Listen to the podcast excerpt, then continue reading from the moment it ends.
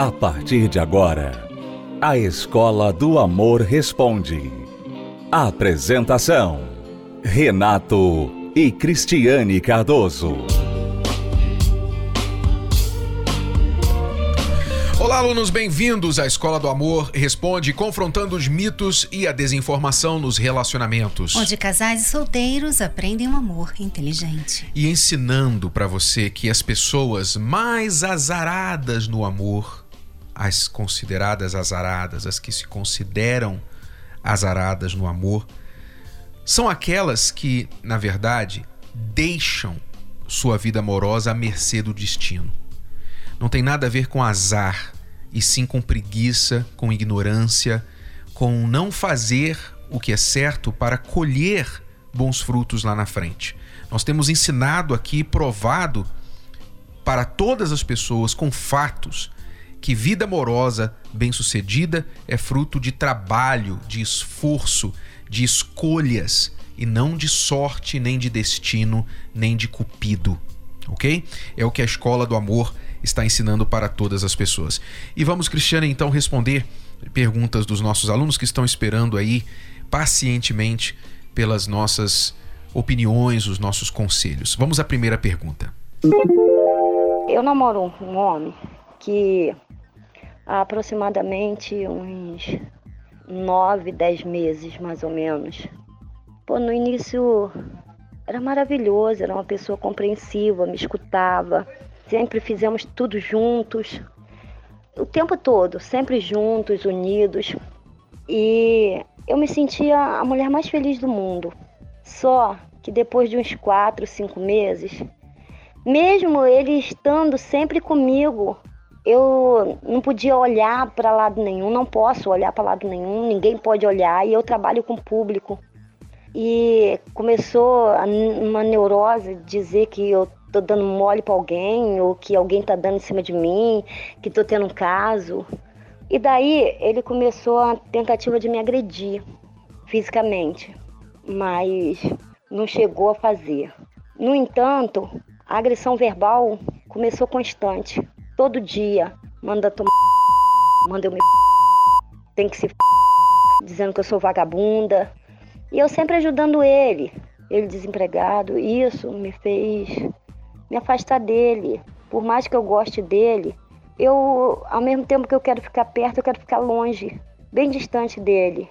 Às vezes eu chego perto dele, eu quero sinto vontade de abraçar ele, de beijar, mas aí ele qualquer coisa se irrita, qualquer coisa começa a mandar me xingar de novo, aí eu não quero mais, eu quero ele bem longe de mim. Quando ele começa, eu não aguento mais isso, é todos os dias. E quando eu falo que eu falei que eu queria me separar devido a isso, ele começou a dizer que eu estava traindo.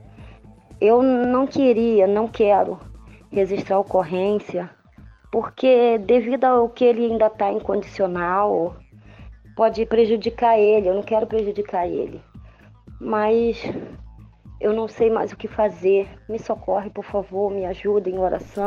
É, você está precisando de muita ajuda, realmente, sem dúvida, de oração e de outras ajudas também, porque você está enrolada, você entrou nesta canoa aí furada, não sei se tem canoa, tem mais furo do que canoa, né? É o Titanic realmente afundando. Mas você realmente precisa de ajuda porque você não está conseguindo enxergar que você está em um relacionamento abusivo e uma pessoa que está te controlando e que a sua vida está em risco. A sua vida está em risco. Você está correndo risco de vida, Cristiane. É o que é, nós podemos já de imediato alertar para ela. É, e ela deveria sim reportar essa pessoa, porque se era para ele estar se comportando muito bem, né? Já que ele está no incondicional, Uhum. Era para ele estar se comportando muito bem, mas você vê que ele não está bem ainda e que ele está aparentemente ele está a um passo para fazer algo ruim de novo que pode levá-lo de volta à prisão, sabe? Então, amiga, você falou assim, olha, no início era maravilhoso. Pois é, olha só. Você falou que em quatro meses ele começou a mudar. Quer dizer, início. Isso é início, tá? Quatro meses era para ser início. Quer dizer, as pessoas, Renato, estão entrando num relacionamento tão intensamente que para elas o início é tipo assim, uma semana já é o início do relacionamento, já está, elas já contam como se aquele relacionamento ali fosse o melhor do mundo. Uma uhum. semana. Enquanto que, na verdade, para você falar assim, olha, eu tenho um ótimo relacionamento, você tem que ter passado um bom tempo com essa pessoa.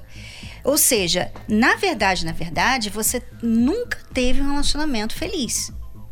Lá no início, quando tudo era flores, nas primeiras semanas, era porque você ainda não tinha visto o outro lado do seu namorado. Mas ele mostrou logo. Mostrou logo. Em quatro meses já foi mostrando. Começou a ser possessivo com você. Começou a mostrar as garras dele, as inseguranças dele. Ele é desempregado, ele é inseguro, ele é possessivo, ele é agressivo, muito agressivo. Tudo tem que ser do jeito dele. Quer dizer, que tipo de relacionamento é esse, minha amiga? Sinceramente, esse relacionamento é ruim, faz mal para você. Na verdade, nem é um relacionamento. Você deveria sim reportar essa pessoa e, sabe, sair fora.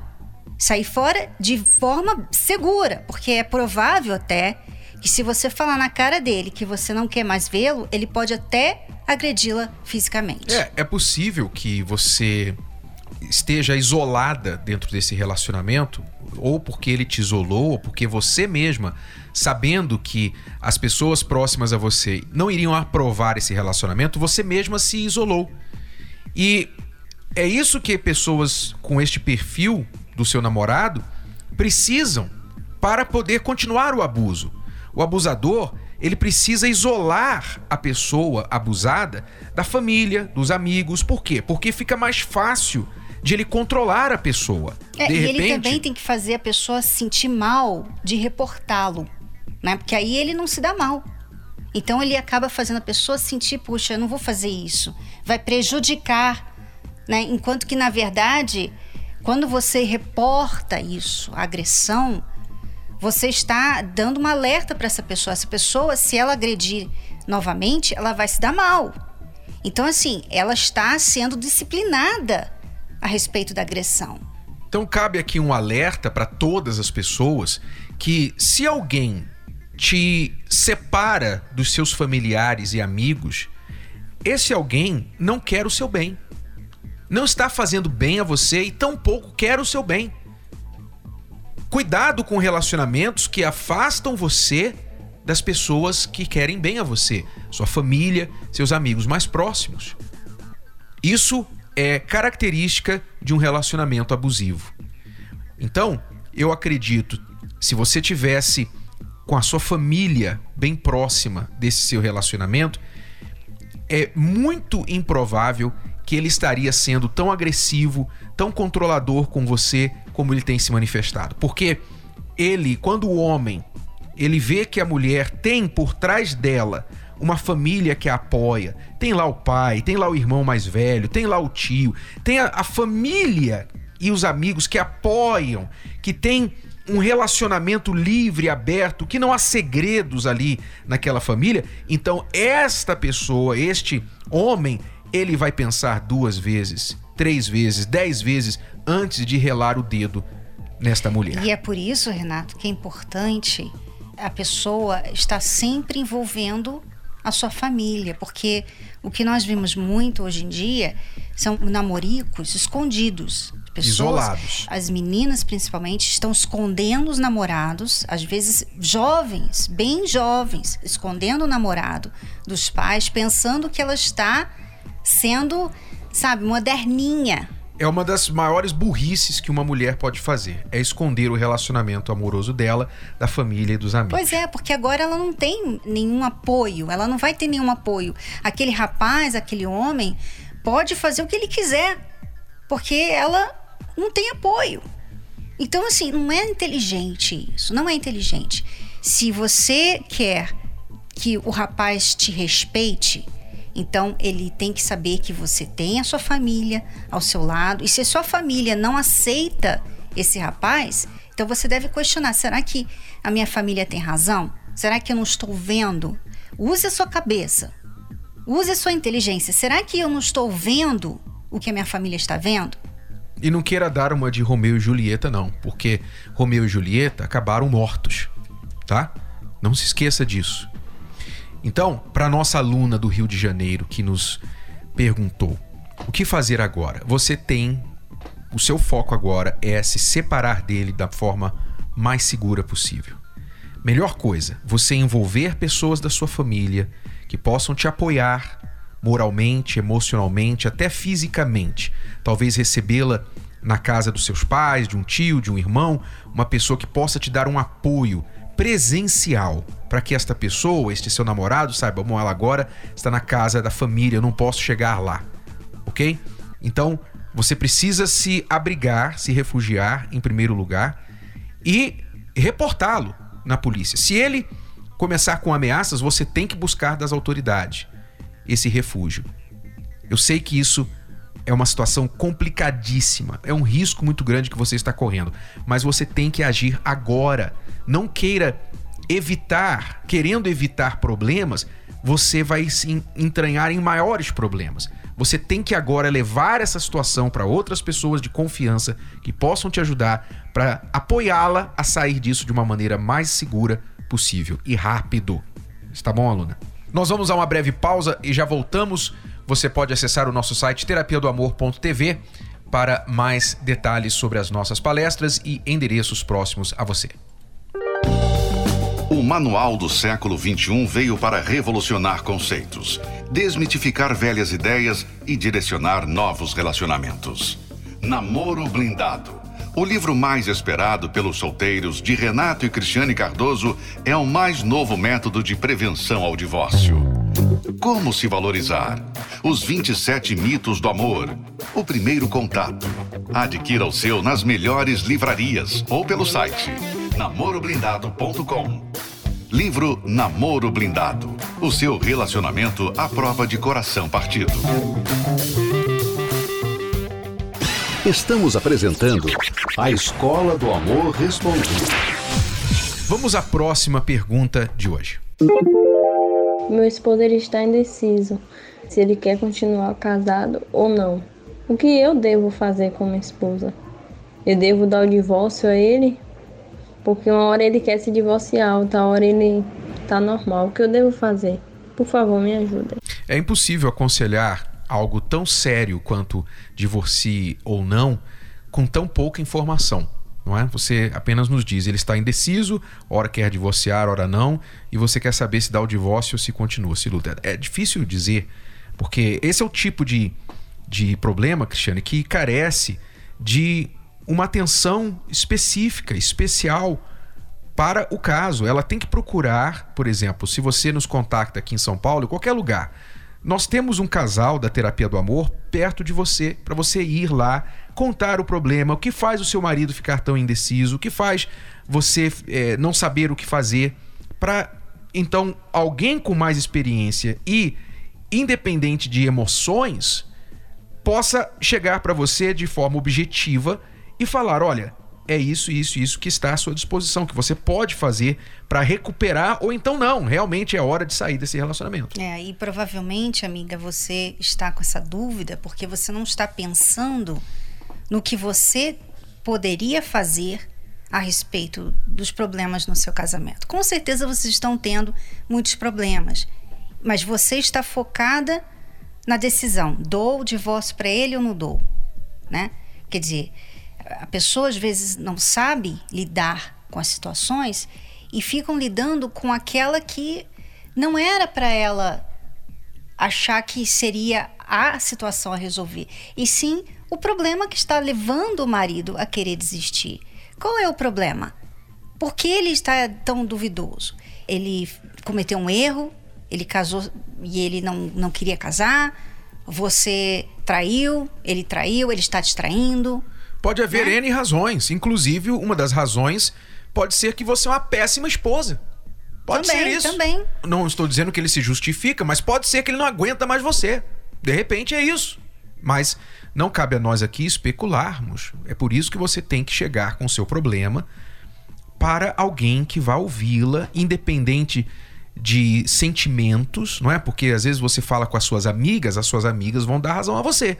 Assim como os amigos dele vão dar razão a ele. Se você falar com a sua mãe, provavelmente sua mãe vai dar razão a você. Então você tem que falar com alguém independente, que não vai puxar para um lado nem para o outro. Isso é um dos trabalhos, talvez menos comentados, menos publicados que nós fazemos, que a terapia do amor faz, que é o trabalho de aconselhamento pessoal. Todas as quintas-feiras nós fazemos praticamente um plantão, onde nós estamos ali com uma equipe dedicada para ouvir os problemas das pessoas de vida amorosa e com objetividade, com experiência, com bagagem, nós podemos então aconselhar: olha, é assim, faça isso. E nós temos visto os resultados das pessoas que têm seguido os conselhos, tá bom? Então, eu coloco à sua disposição aí esta oportunidade para você. Você nos contactou aí da Bahia, de Salvador, então nós temos a terapia do amor aí em Salvador, como também em todo o Brasil, tá bom? Basta você ligar agora para o endereço mais próximo a você. Ligue agora para o 011 3573 3535. 011 3573 3535 ou então acesse o site terapia do amor.tv. Já fui casado por cinco anos, não deu certo sempre pelos mesmos problemas. É, muita briga, desentendimento, falta de diálogo. E durante todo esse tempo, vários relacionamentos, eu não consegui aprender isso. Não consegui entender que faltava diálogo, faltava compreensão, faltava parar, pensar. Né? Então, foram mais de quatro, cinco relacionamentos, um atrás do outro, e nenhum deu certo. Como que era, então, o seu relacionamento com a Fernanda? Conturbado, como todos os outros. Né? No início é, tinha, tinha problema com vício, né? com vários vícios. No limite do meu vício, que eu resolvi me abrir com ela e falei, olha, eu tenho um problema. E ela, é, na verdade, ela já sabia é, que tinha alguma coisa que eu não contava, e isso causava muitas brigas. Eu era muito nervoso também, por causa dos vícios, por causa de droga. Né? Então era um nervosismo extremo e mesmo com tudo isso eu não enxergava. Ele falava que estava indo para casa eu já não confiava mais. Falava que estava indo trabalhar eu já não confiava. Eu ia para a faculdade eu ligava de cinco em cinco minutos para ele para saber se ele tinha saído do trabalho, se ele já estava em casa, se ele estava na rua, se estava no carro, onde que ele estava. Então, eu achava que ele estava conhecendo outra pessoa. Até que chegou no limite de nós dois, né? Depois de muitas brigas, empurrões, xingamentos diante da nossa família. E até que a gente resolveu começar a frequentar a terapia, né, as palestras, a gente começou a entrar dentro da gente, comecei a enxergar os erros, né, enxergar que partia de mim, né? Ela também tinha os erros dela, também não sabia conversar, mas vinha de mim. Então eu, eu precisava de uma orientação. Eu não tinha orientação sobre isso e não tinha direção nenhuma. Então isso foi a grande transformação. A gente saber se abrir um com o outro, né, e quando vê algo errado, já aprender a detectar, né, detectar logo de cara, e não deu para falar durante o dia, mas chega à noite a gente procura sentar, falar, não gostei disso. É, antigamente não, falava, não gostei disso, pronto, o quê? O que, que você não gostou? Pronto, ali acabava, não tinha conversa. Então, essa eu acho que foi a grande transformação, tanto para mim quanto para ela. A princípio, a gente conversou, falei para ele, você está num momento assim que sozinho você não vai conseguir. Peguei tudo que era dele em relação a cartão, tudo que era relacionado a dinheiro, Conversei com a mãe dele, com a família dele e falei: vocês estão proibidos de dar dinheiro para ele, porque ele está num momento assim muito crítico. E aos poucos, assim, com o tempo, eu, eu fui soltando devagarzinho, né? Ele dava, meio que pedia satisfação do que, que ele estava fazendo, como que ele estava fazendo, ele foi me dando, e aos poucos eu fui confiando. Hoje a gente tem a vida totalmente transformada. Há quanto tempo você está limpo do vício? Há um ano e quatro meses, mais ou menos, a época, é dessa época para cá. Das mentiras? Também. Tudo veio num pacote. E eu consegui passar essa confiança para ela, porque eu realmente falava para ela, eu estou em tal lugar, e ela até comprovava e eu estava realmente. Então, aos pouquinhos foi voltando a confiança. Hoje está muito bem, muito bem, muito transformado, né? As pessoas que nos acompanharam desde os momentos das brigas, das agressões, tudo, hoje, até mesmo depois do nosso casamento, eles notaram a diferença. A gente conseguiu, né, passar um pouquinho para as pessoas do que a gente passou. O que marcou bastante o nosso relacionamento foi na questão da transparência. Em questão, ele estava mexendo no celular dele e eu, ah, você está falando com quem? Não te interessa. Ela às vezes nem via as coisas, mas só do fato de eu não falar, de eu não ser transparente com ela, ela já imaginava dinossauro. ela imaginava o dinossauro inteiro. Eu virava assim, eu via já menina, eu via loira, morena, ruiva, via de todas as formas. Ele ia trabalhar, eu ficava contando o tempo que ele ia demorar para chegar em casa. Aí eu ficava, ah, se ele for em São Paulo, ele vai demorar tanto tempo para chegar em casa. Ah, se ele não chegar, é porque ele estava com outra. Eu lembro de uma vez que foi muito ruim para mim, que eu ia investigar o carro dele. E eu cheguei, eu peguei pedrinhas de calça, assim, né? Que tem calça de mulher no carro dele. Eu fui lá brigar com ele. Depois eu lembrei que eu estava com uma calça, olhei a calça e a pedra era da minha calça. E eu vi que o fato de eu não ser transparente estava fazendo ela ser desse jeito, imaginar milhões de coisas e vir para cima de mim com milhões de, de coisas na mente dela, como se aquilo tivesse realmente acontecendo.